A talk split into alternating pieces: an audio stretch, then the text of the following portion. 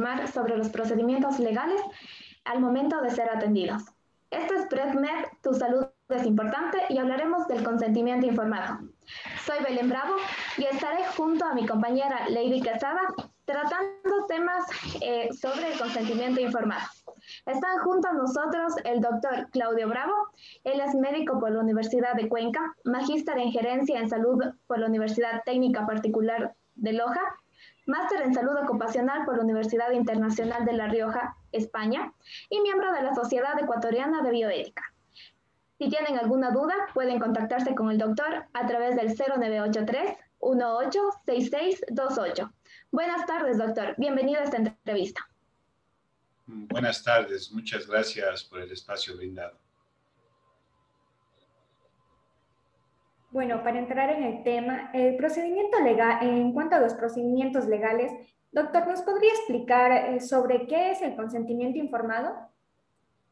Bueno, como hemos dado ya algunas clases, en general en las cátedras de bioética y ontología, hemos definido que un consentimiento informado viene a ser la máxima expresión de autonomía, es decir, de la capacidad de decisión y empoderamiento que tienen los pacientes en temas de salud.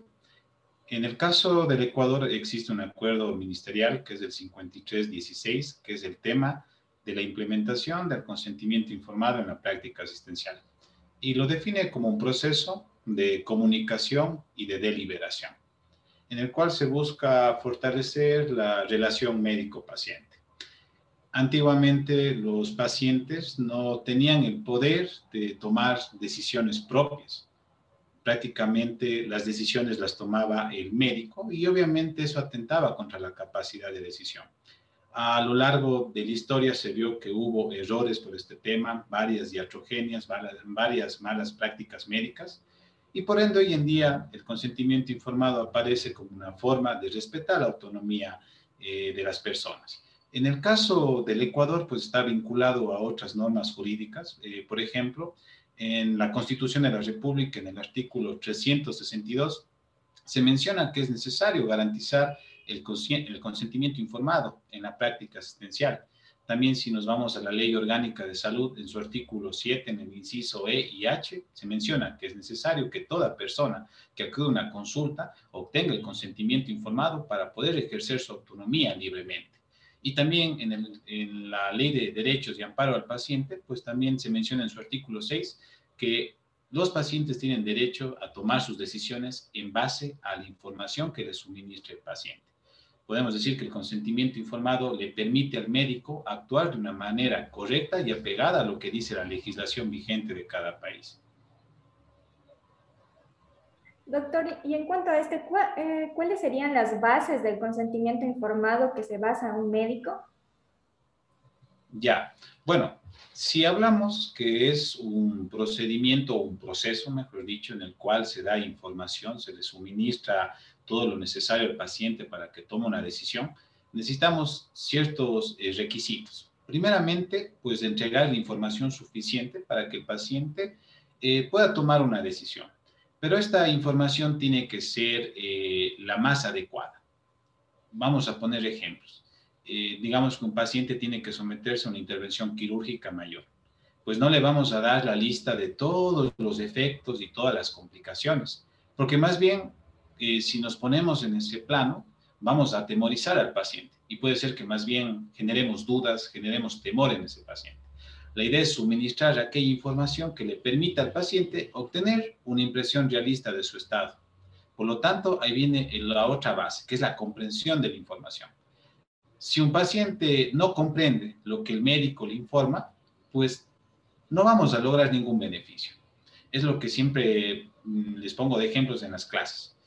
Podemos ser los mejores especialistas, podemos ser eh, expertos en una determinada área, pero si no llegamos al paciente y este no comprende la información, pues no hemos logrado nada. La idea es adaptarse a la capacidad que tenga cada paciente. Por eso les poníamos siempre ejemplos. No es lo mismo un paciente que tenga un nivel académico universitario que un paciente que tal vez sea un analfabeto o que tenga un nivel básico.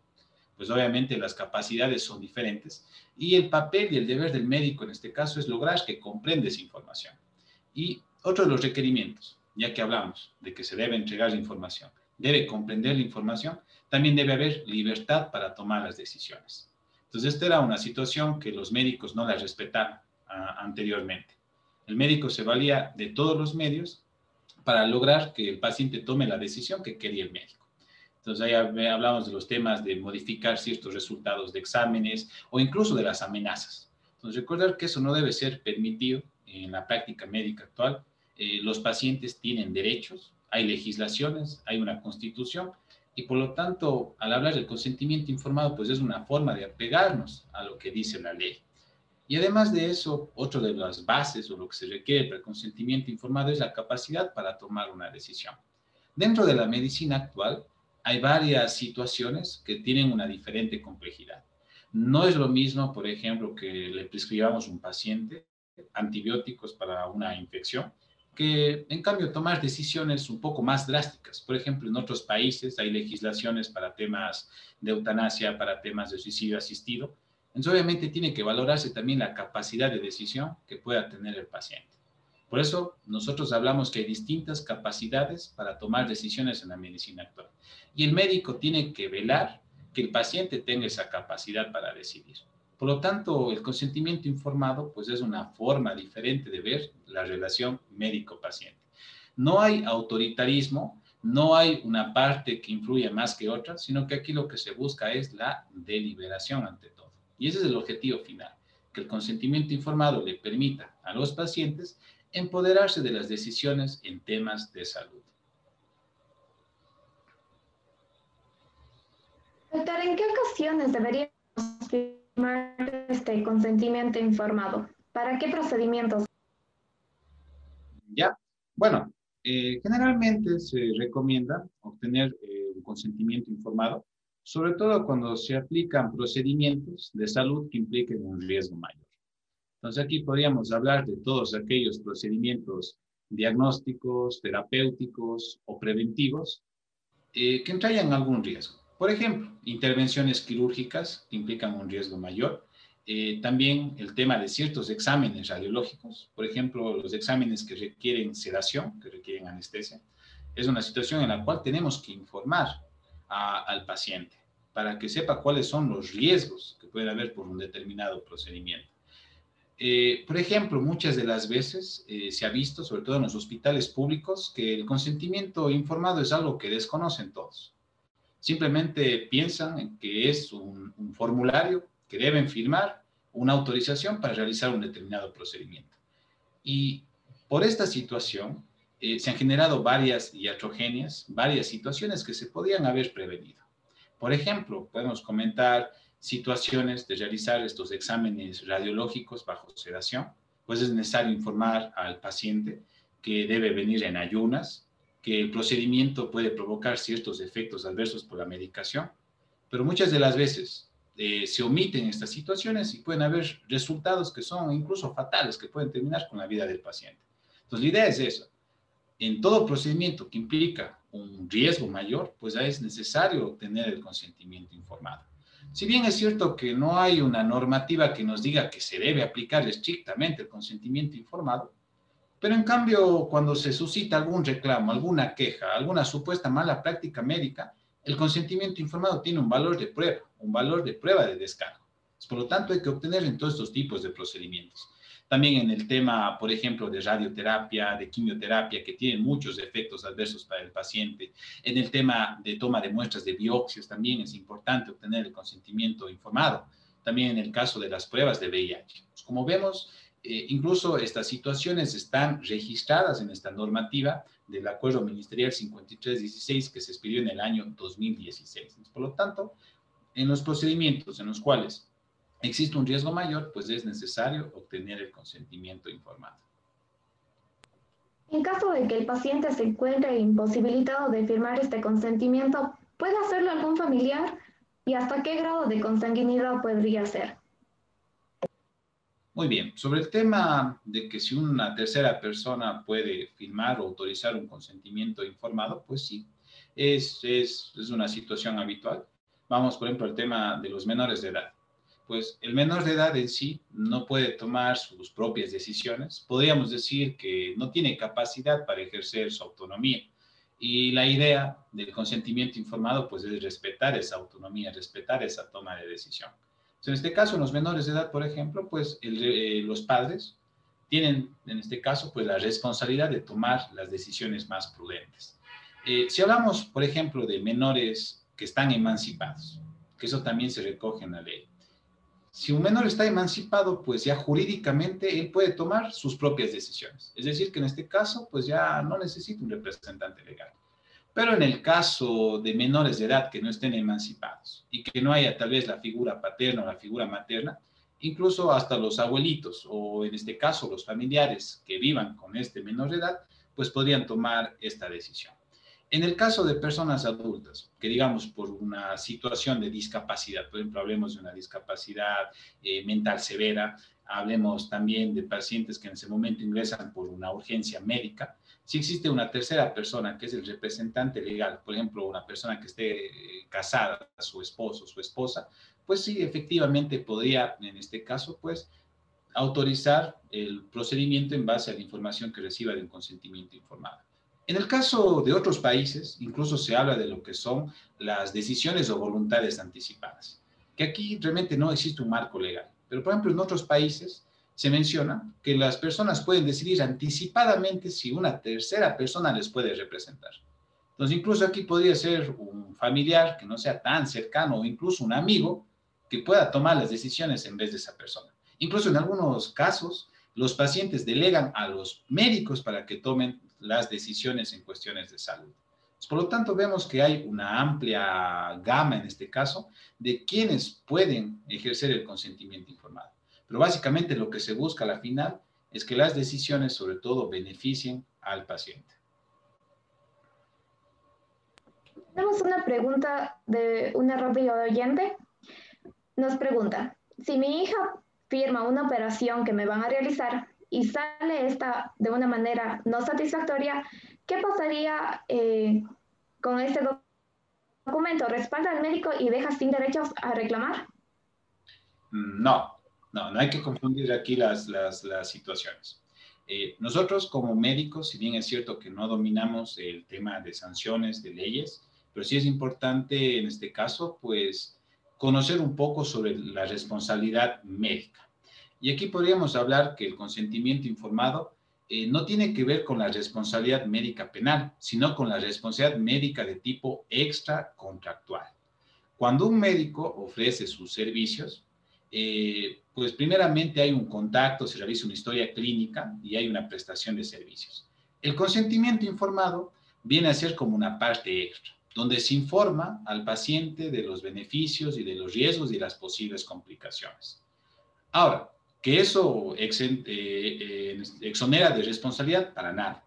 Obviamente, si hay una sospecha de una negligencia médica, eso tiene que ser pues, investigado desde un punto de vista jurídico. Por lo tanto, ahí tendrá que llevarse el caso a la justicia, tendrá que designarse los peritos, en este caso, que sean expertos en ese tema, y corroborar lo que dice el artículo 146 sobre el homicidio culposo por mala práctica profesional y también el tema de la valoración de lesiones. Solamente el perito tiene que corroborar si no hubo un deber objetivo de cuidado, si hubo negligencia, si hubo impericia, si hubo imprudencia. Pero nada de esto quiere decir que porque tengo un consentimiento informado, pues me exonera de responsabilidad. Lo que nos ayuda el consentimiento informado a los profesionales de la salud, en este caso es a tener menos quejas, menos reproches, y también sirve como una prueba de descarte. Es decir, que si se ha producido este, este proceso puede servir como un valor probatorio en un juicio y puede ayudar en este caso pues a demostrar la inocencia que tenga el médico. Pero, como menciona, pues si en una cirugía algo sale mal, pues obviamente el paciente hay un deber, eh, en este caso, que se le reconoce por parte del Estado. El deber, en este caso, pues de reclamar si pasó algo que no estaba, en, en este caso, pues en los planes del paciente y de sus familiares. Doctor, ¿existe un solo formato para este documento legal o existen más? bueno, es importante para que no haya confusiones, porque siempre hablamos de consentimiento informado y de formularios escritos, y pensamos que es lo mismo. El consentimiento informado es el proceso mediante el cual el médico comunica al paciente, le informa. Básicamente, pues es un proceso verbal, un proceso comunicativo.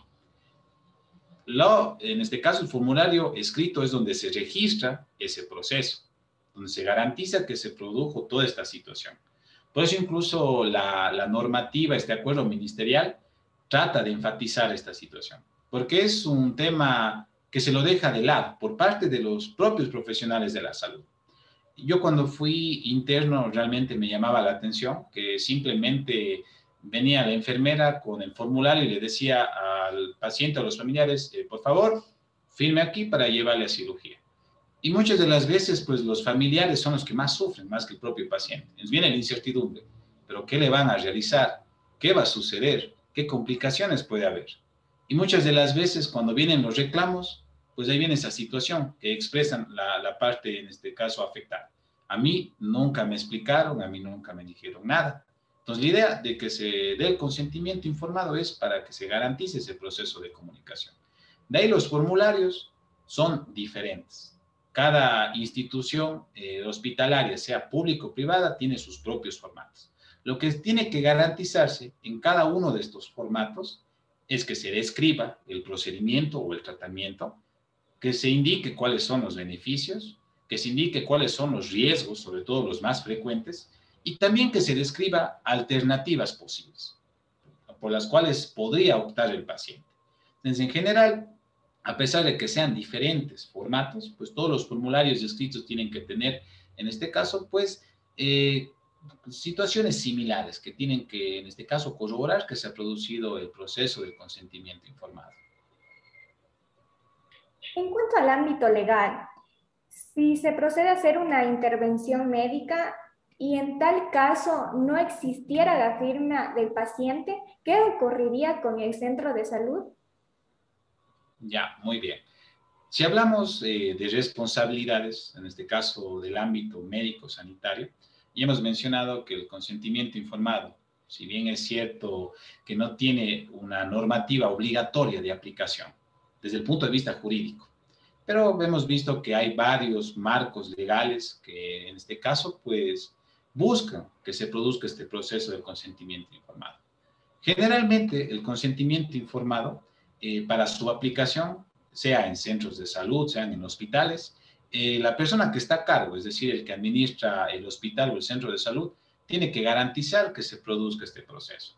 ¿Qué sucede si no se produce esta situación y llega a pasar algo con ese paciente? Aquí ya viene la responsabilidad de tipo administrativa. Obviamente aquí la sanción va a caer eh, sobre todo, en este caso, a la institución. Podría ser el Ministerio de Salud Pública, podría ser el Instituto Ecuatoriano de Seguridad Social.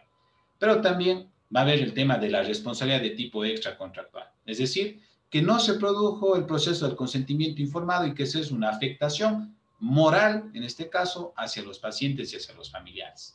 Como hemos mencionado, el consentimiento informado es un respaldo legal para el médico. Si no tenemos ese respaldo legal y el caso llega pues al punto de vista legal, pues no vamos a tener pruebas para, el médico, para que le puedan en este caso defender o hacer pruebas de descargo. Por lo tanto, vemos que es importante en el ámbito sanitario contar con el proceso del consentimiento informado y su registro en un formulario escrito. Porque si no hay estas evidencias, obviamente va a caer todo el peso de la ley si se comprueba que hubo tal vez un acto o una negligencia médica. Como habíamos eh, visto en la pregunta anterior, si lo desvincula, pues no, no lo desvincula. Igual puede existir una sanción si se corrobora una negligencia médica una mala práctica profesional. Pero en muchas ocasiones el consentimiento informado más bien salva a los profesionales de la salud, porque va a demostrar que sí hubo un deber objetivo de cuidar y que más bien pudo haber sido otras circunstancias eh, que pudieron haber provocado, en este caso, alguna consecuencia negativa. Recordar que todos los procedimientos en medicina, por más simples que sean, por más simples que sean, pueden eh, tener eh, efectos y complicaciones adversas, incluso fatales. Yo me acuerdo que cuando estaba eh, trabajando en el internado también en el Hospital Vicente Corral Moscoso, hubo un caso de un niño que le inyectaron, en este caso, un antibiótico, vía intramuscular. Y después este niño empezó a presentar un cuadro de una púrpura trombocitopénica. obviamente con una grave complicación y finalmente falleció este niño. imagínense, esas son situaciones que uno piensa que no pueden ocurrir y obviamente cuál fue el error sobre todo, porque el médico en este caso fue acusado con todo el rigor de la ley. Nunca se documentó un proceso de consentimiento informado, nunca hubo ese respaldo legal. Entonces, la idea del consentimiento informado es respaldar a los profesionales de la salud sobre todo. Y también para los pacientes, para los familiares, pues sobre todo informarles del procedimiento, sobre todo despejar y aclarar dudas. Lo más importante en el consentimiento informado es la comunicación, despejar dudas. Si no se produce eso, pues obviamente van a haber muchas quejas, muchos reclamos, incluso varias de estas situaciones van a ir al punto de vista legal. Doctor, tenemos una pregunta más de un radio oyente. En caso de que no desee firmar el consentimiento informado, ¿no se me atendería? Para nada. Eso no, no, no podemos nosotros negar el derecho a la atención. Jamás. Eso está en la Constitución de la República. En todo caso, pues si no quiere realizarse un determinado procedimiento, pues manejamos varias opciones. Una puede ser informar de las alternativas posibles. Por ejemplo, yo qué sé, eh, digamos que un paciente eh, tiene que someterse a un procedimiento de tipo invasivo. Digamos que el paciente está temeroso, no quiere y rechaza firmar este, este formulario escrito. Pero tal vez le podríamos explicar que hay un procedimiento menos invasivo, obviamente que tiene menos sensibilidad, menos especificidad para llegar al diagnóstico, pero tal vez mediante ese proceso de comunicarse, de deliberar, de trabajar en conjunto, pues se llegue más bien a, tomar esa otra alternativa. Por lo tanto, pero nunca el tema de rechazar la atención, jamás, no se puede negar la atención. Está, ese es un derecho de la Constitución de la República. Todos los pacientes tienen derechos a ser atendidos. Obviamente hay situaciones en las cuales, por ejemplo, el formulario de consentimiento informado tiene partes en las cuales el paciente tiene que, en este caso, o acepta el procedimiento, niega la intervención, o en este caso también puede revocar la intervención digamos que a la final no desea realizarse X procedimiento, pues tiene todo el derecho, por eso se habla de respetar la autonomía. A la final, pues en este caso, pues puede rechazar la intervención. Pero esto de que se niegue la atención, jamás. No se puede negar la atención. Siempre tiene que atenderse a los pacientes. Eh, aquí, básicamente, lo que se busca con el consentimiento informado es que tenga una impresión realista del estado de salud, sobre todo para evitar las complicaciones que nunca queremos que se presenten en nuestros pacientes. En caso de una emergencia y que se necesita intervenir quirúrgicamente al paciente, ¿es necesario firmar este consentimiento y cómo se respaldaría tanto el médico como la institución que da el servicio? Muy bien, esta es una pregunta muy frecuente. Pues hablamos de que se busca con el consentimiento informado eh, respetar la autonomía, respetar la deliberación, que el paciente tome decisiones en base a información, pero hay situaciones en la propia medicina en las cuales eh, necesitamos actuar inmediatamente. Y ahí viene pues el balance de lo que habíamos hablado siempre que hablamos en clase, los principios de la ética médica. El balance entre el principio de autonomía y el principio de beneficencia. ¿Cuál tiene mayor peso en una X situación? Pues en una emergencia médica, hablemos de una parada cardiorrespiratoria, por ejemplo, pues los minutos son oro. No se puede desperdiciar tiempo en ese, en ese tipo de situaciones. Y por lo tanto, no, no tenemos tiempo para obtener un consentimiento informado. ¿Cómo nos podemos defender? Esa sería la pregunta. Porque obviamente viene la cuestión, ah, es que no realiza el consentimiento informado, es un mal médico, no se preocupa por los, por los pacientes. Pues no, todo lo contrario, más bien estamos actuando buscando el beneficio del paciente. Y ahí viene el valor de otro documento que, es, que tiene eh, un valor médico legal, la historia clínica. La historia clínica que a nuestros estudiantes les enseñamos a que aprendan a realizarla correctamente desde quinto ciclo.